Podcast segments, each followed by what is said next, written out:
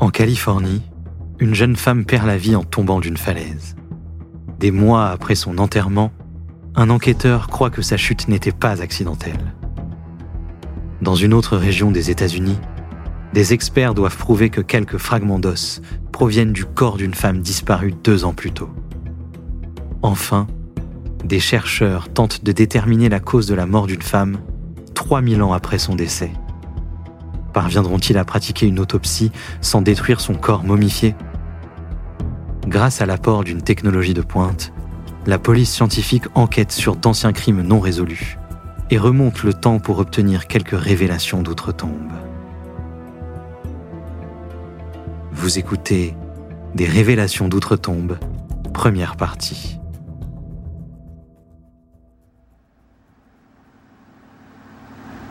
La route côtière entre San Diego et San Francisco offre une vue panoramique saisissante.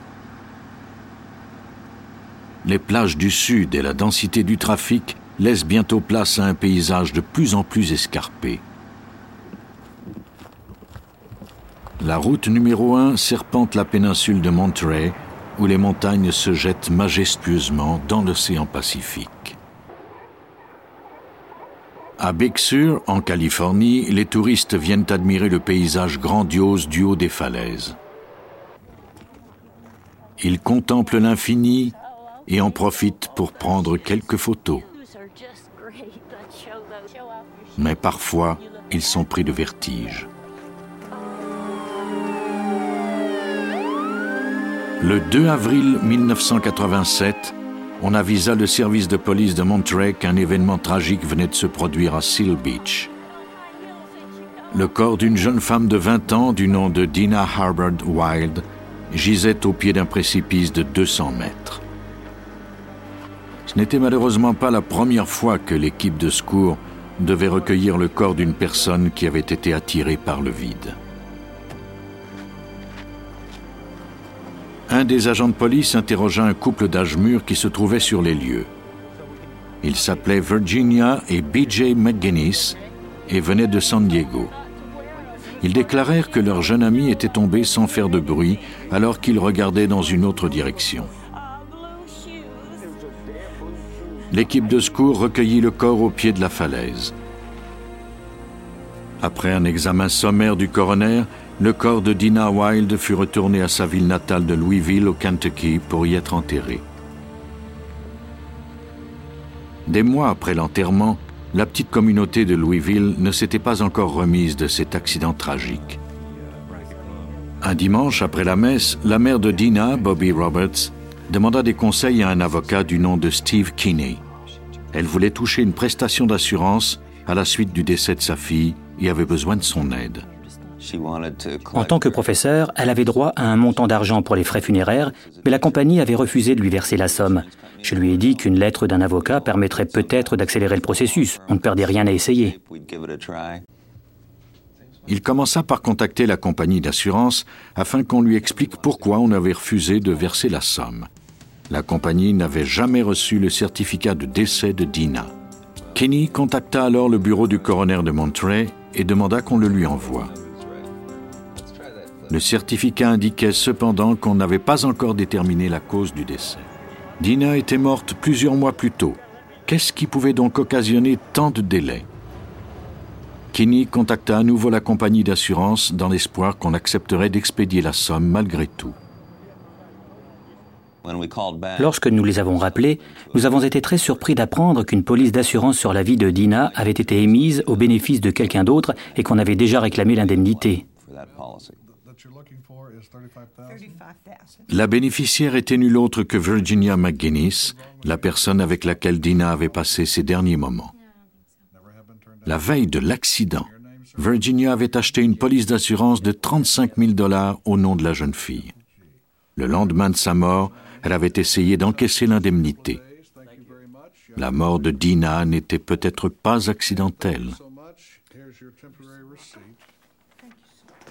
Mais sans témoin ou indice, comment Kinney pourrait-il déterminer ce qui était vraiment arrivé?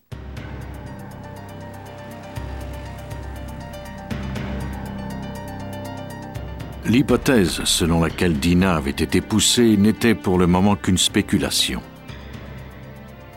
Afin de prouver qu'il y avait eu méfait, Kinney avait besoin de preuves. Il essaya de remonter la filière en tentant d'en apprendre davantage sur la relation entre Dina et le couple plus âgé.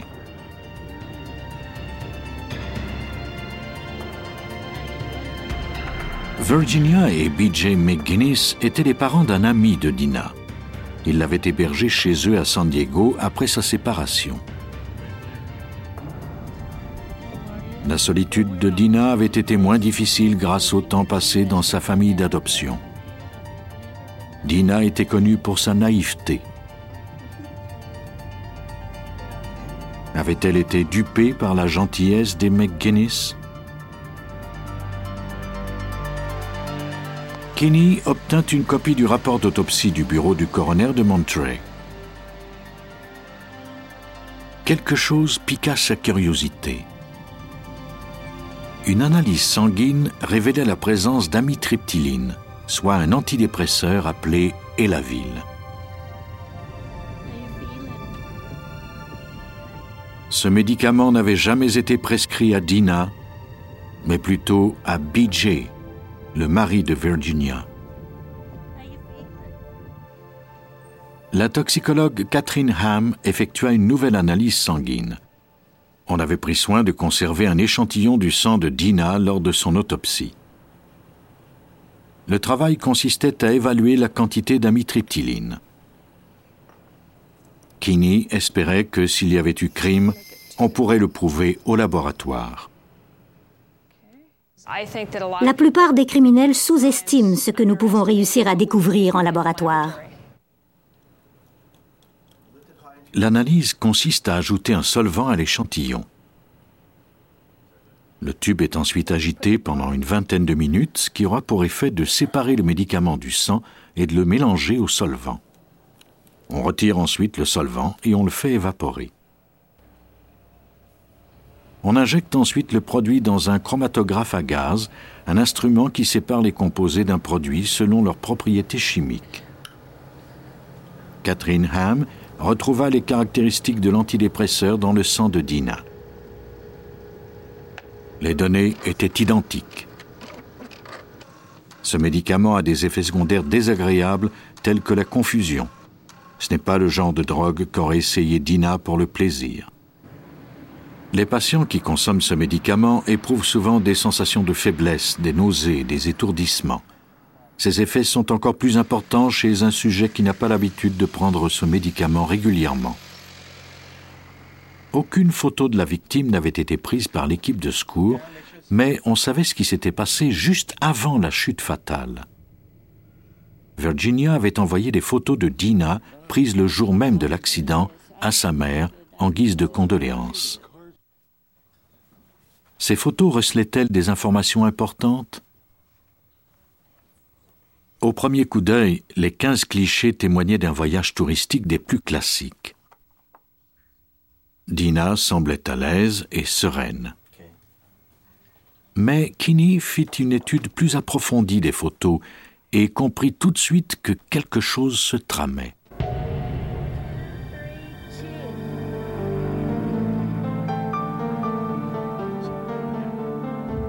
Le médicament commençait visiblement à faire son effet sur la photo suivante. Le regard brillant de Dina s'était éteint. Elle semblait incapable de se tenir debout toute seule.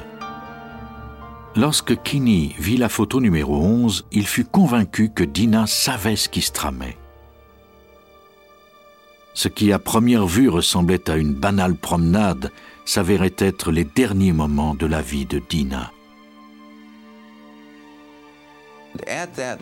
Sur le bord de cette falaise, on peut voir les pieds de Dina pointés en direction des rochers. Steve Kinney, avocat. Du côté de la route.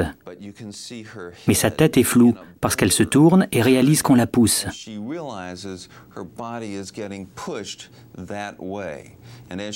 Et elle regarde comme nous le ferions dans la direction où elle est poussée.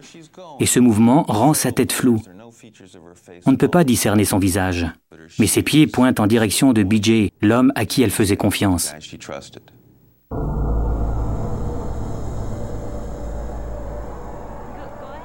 Quelques moments plus tard, elle allait perdre la vie.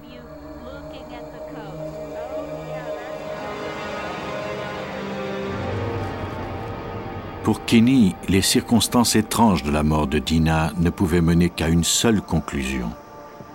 Mais ces quelques photos et son intuition suffiraient-elles à le prouver? Kinney devait maintenant aller chercher l'aide d'experts. Steve Kinney relut le rapport d'autopsie de Dina Wilde à la recherche d'un indice qui corroborerait l'hypothèse d'un homicide. Le coroner de Monterey avait déterminé que le décès de Dina avait été causé par une fracture du crâne. Sans doute avait-elle perdu pied à cause de ses talons hauts. Selon lui, il n'y avait rien d'anormal dans cet accident. Mais Kinney n'en était pas aussi sûr et quelque chose dans le rapport du coroner indiquait peut-être que ce n'était pas le cas. Il apporta les photos de l'autopsie au médecin légiste Barbara Weekly Jones. Parviendrait-elle à déterminer s'il y avait eu meurtre ou non? Steve Keane était plutôt surpris quand je lui ai montré que certaines blessures permettaient de croire que ce n'était peut-être pas une mort accidentelle. Ce qui avait tué Dina était un coup qu'elle avait reçu à la tête. Mais il y avait de longues égratignures sur le côté droit de son corps. Pour Barbara Wickley Jones, ces lacérations indiquaient que la victime n'était pas tombée tête première, mais plutôt qu'elle avait glissé. Les blessures les plus éloquentes étaient celles que Dina avait aux mains. Ce n'était pas le genre de blessure produite lors d'une chute normale. Ses faux ongles avaient été arrachés, cassés et il y avait des traces de granit dessous. Elle s'était agrippée sur le bord de la falaise avant de tomber. Peut-être même s'était-elle débattue. Ses deux mains avaient aussi d'autres blessures étranges. Il y avait de gros bleus autour de ces jointures, le genre d'hématome qu'on pourrait avoir si on vous marchait sur la main pendant que vous vous agrippez au rebord d'une falaise. Kenny se demandait si la fracture du crâne de Dina était le résultat ou la cause de sa chute. Le haut de la falaise était en pente douce sur quelques mètres. Normalement, Dina aurait lutté pour ne pas tomber, se serait agrippée aux pierres et aux racines, mais les paumes de ses mains n'avaient pas la moindre trace de blessure. Rien n'indiquait qu'elle s'était cramponnée à quoi que ce soit. L'analyse de Barbara Wickley Jones confirmait l'hypothèse de Kinney selon laquelle la victime avait été poussée et que son corps était tombé mollement. Mais cela ne prouvait pas qu'il y avait eu homicide.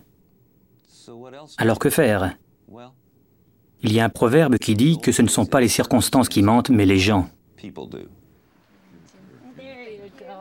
Kinney devait maintenant tourner son attention sur les deux suspects, Virginia et B.J. McGuinness. Ce couple sympathique avait-il pu préméditer le meurtre de Dina? Avait-il pu pousser la jeune femme du haut d'une falaise de 200 mètres? En fouillant le passé de ces suspects, Kinney découvrit une série de morts inexpliquées et de duperies. Il ne s'attendait pas à ce que la feuille de route de Virginia fût si sanglante. Cette infirmière retraitée à l'allure mielleuse avait pourtant un passé de psychopathe, de mythomane et de pyromane.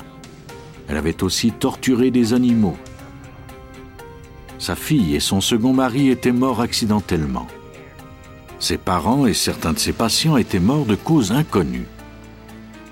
Elle avait touché des indemnités d'assurance vie à maintes reprises. Kinney dressa un rapport élaboré de ses découvertes. Cela ne ferait pas arrêter Virginia et BJ McGuinness, mais cela permettrait au moins que l'enquête soit rouverte. La police d'assurance de Dina avait été achetée à San Diego. C'est donc le bureau du procureur de cette juridiction qui poursuivit l'enquête. Le détective Scott Lawrence prit la relève de Steve Kinney. Tout comme l'avocat de Louisville, il était résolu à découvrir la vérité. Dina était morte un an et demi plus tôt, il ne restait plus ni indice ni trace de sang. La seule donnée précise dont disposait Lawrence était l'emplacement du corps après la chute. Il devait maintenant déterminer où Dina se trouvait juste avant de tomber. Nous devions déterminer l'endroit où elle se trouvait au moment de sa chute. Elle était ici, à environ un mètre de ma position actuelle. Ceci est basé sur les interrogatoires et les photos. L'emplacement déterminé par Lawrence n'était pas un endroit d'où quelqu'un pouvait perdre pied, même s'il portait des talons hauts. La première partie de la falaise était en pente douce. Si Dina avait fait une chute accidentelle à cet endroit, elle serait certainement parvenue à s'agripper et elle aurait poussé des cris. Après la pente douce du début, la falaise descend à pic. Lawrence tenta d'établir la vitesse et la trajectoire de la chute de Dina. On prend une pierre et on la lance au bas de la falaise. Scott Lowens, enquêteur. Cela nous indique quelle sera l'accélération du corps après la pente douce sur environ 15 ou 20 mètres en direction de la mer. Si Dina était tombée en chute libre, elle aurait fracassé le sol à une vitesse de 190 km à l'heure. Pourtant, son corps était encore en une seule pièce, n'avait pas subi de blessures importantes ou de fractures. Les découvertes de Lawrence concordaient avec l'analyse du corps faite par Barbara Wickley Jones.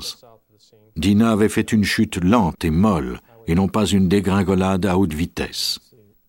La reconstitution détaillée de Lawrence n'avait rien à voir avec le témoignage de McGuinness. En septembre 1989, la police disposait d'indices suffisants pour procéder à l'arrestation des McGuinness. L'aventure commencée par Steve Kinney se termina lorsque le jury trouva Virginia McGuinness coupable de complot, de meurtre au premier degré, de fraude et de contrefaçon. Elle fut condamnée à la prison à perpétuité, sans possibilité de libération conditionnelle. B.J. McGuinness, quant à lui, était mort d'une pneumonie avant le début du procès. Malgré le fait qu'on ne disposait pas du corps de la victime et que la scène du crime n'ait pas été conservée, on avait pu démontrer que Dina Harbord Wild avait été assassinée. Sans le travail acharné des détectives et des analystes, ce meurtre n'aurait pu être résolu et justice n'aurait jamais été rendue. Pendant sept ans, Susan Davis fut prisonnière d'un mariage difficile avec Ralph, un agent d'assurance sans le sou. Elle avait toujours voulu le quitter, mais ne s'éloignait jamais vraiment de leur maison de Columbia, dans le Missouri. Puis, un soir de juin 1985, après une longue journée de travail, elle monta à bord de sa Ford Escort et partit. Ses collègues ne la revirent plus jamais. Lorsque sa mère constata qu'elle ne répondait pas au téléphone et apprit qu'elle ne s'était pas présentée au travail le lendemain, elle appela la police. Les agents du service de police du comté de Boone interrogèrent les proches de Susan et fouillèrent sa résidence, mais rien n'indiquait qu'elle avait été enlevée certains amis de Susan croyaient que son départ était sa façon de recommencer une nouvelle vie après tant d'épreuves. Au moment de sa disparition, Susan avait finalement décidé d'opérer de grands changements dans son existence. Elle avait enfin quitté Ralph et envoyé leurs deux enfants, Robbie et Angela, vivre chez ses parents dans l'Iowa. Peut-être avait-elle décidé de commencer une nouvelle vie dans un autre État. C'est le commissaire Larry McCrae qui menait cette enquête. Ralph Davis a déclaré que Susan avait un nouveau petit ami lorsqu'elle l'avait quitté, qu'elle était certainement partie au Texas et qu'elle referait surface un jour ou l'autre. Susan fut portée disparue officiellement. Pendant son absence, Ralph réintégra sa résidence et alla chercher ses enfants chez ses beaux-parents. Il commença sa nouvelle vie de père célibataire. La famille attendait en vain le retour de Susan. Mais McCrae découvrit bientôt que Ralph jouait le numéro de l'époux abandonné. Certains dossiers de la police indiquaient qu'il avait été violent avec sa femme à maintes reprises. Susan avait vécu une vie de violence pendant toute la durée de son mariage. Puis un soir, en 1985, elle avait atteint un point de non-retour. Craignant pour sa vie et pour la sécurité de ses enfants, elle avait enfin trouvé le courage de contacter la police. Ralph fut alors arrêté. Nous avons analysé un cas où Ralph l'avait battu. Capitaine Larry McCrae. On avait alors photographié Susan et pris sa déposition. Ralph n'avait plus le droit de se présenter à la maison. Il devait se tenir loin de Susan et des enfants. Le court séjour en prison de Ralph attisa sa colère. Il était furieux lors de sa libération conditionnelle. Peu de temps après, Susan disparut. Le comportement violent de Ralph justifiait peut-être que Susan n'ait choisi de disparaître complètement afin de se protéger. Mais McCrae n'en était pas convaincu. Pourquoi cette mère aimante n'avait-elle pas cherché à contacter ses enfants? Pourquoi n'avait-elle pas rassuré sa mère qui était folle d'inquiétude? Quelque chose dans cette histoire ne tournait pas rond. McCrae était convaincu que Ralph Davis ne lui avait pas dit toute la vérité. Mais sans indice, la police était sans recours. Il n'y avait pas de corps, aucune piste. Même la voiture de Susan avait disparu. La seule option de McCrae était d'attendre en espérant qu'un jour on découvrirait un nouvel indice. L'attente fut plus longue que prévu.